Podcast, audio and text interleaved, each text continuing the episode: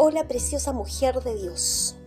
Sin duda, en algún minuto de tu camino pensaste que no eras la correcta o tal vez que hasta hoy día no lo eres.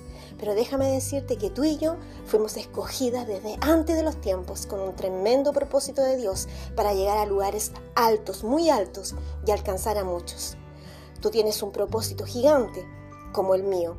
Por lo tanto, ¿qué te parece si unimos tu llamado, tu propósito, con mi llamado y mi propósito y hacemos algo mayor y vamos juntas por esta carrera, ¿verdad?, del reino de los cielos a alcanzar metas mayores, a alcanzar vidas, a programar, ¿cierto?, el día a día en el Señor, a proclamar el Evangelio por todo lugar. Te invito para que me acompañes a descubrir lo que Dios tiene delante para ti y para mí. Amén.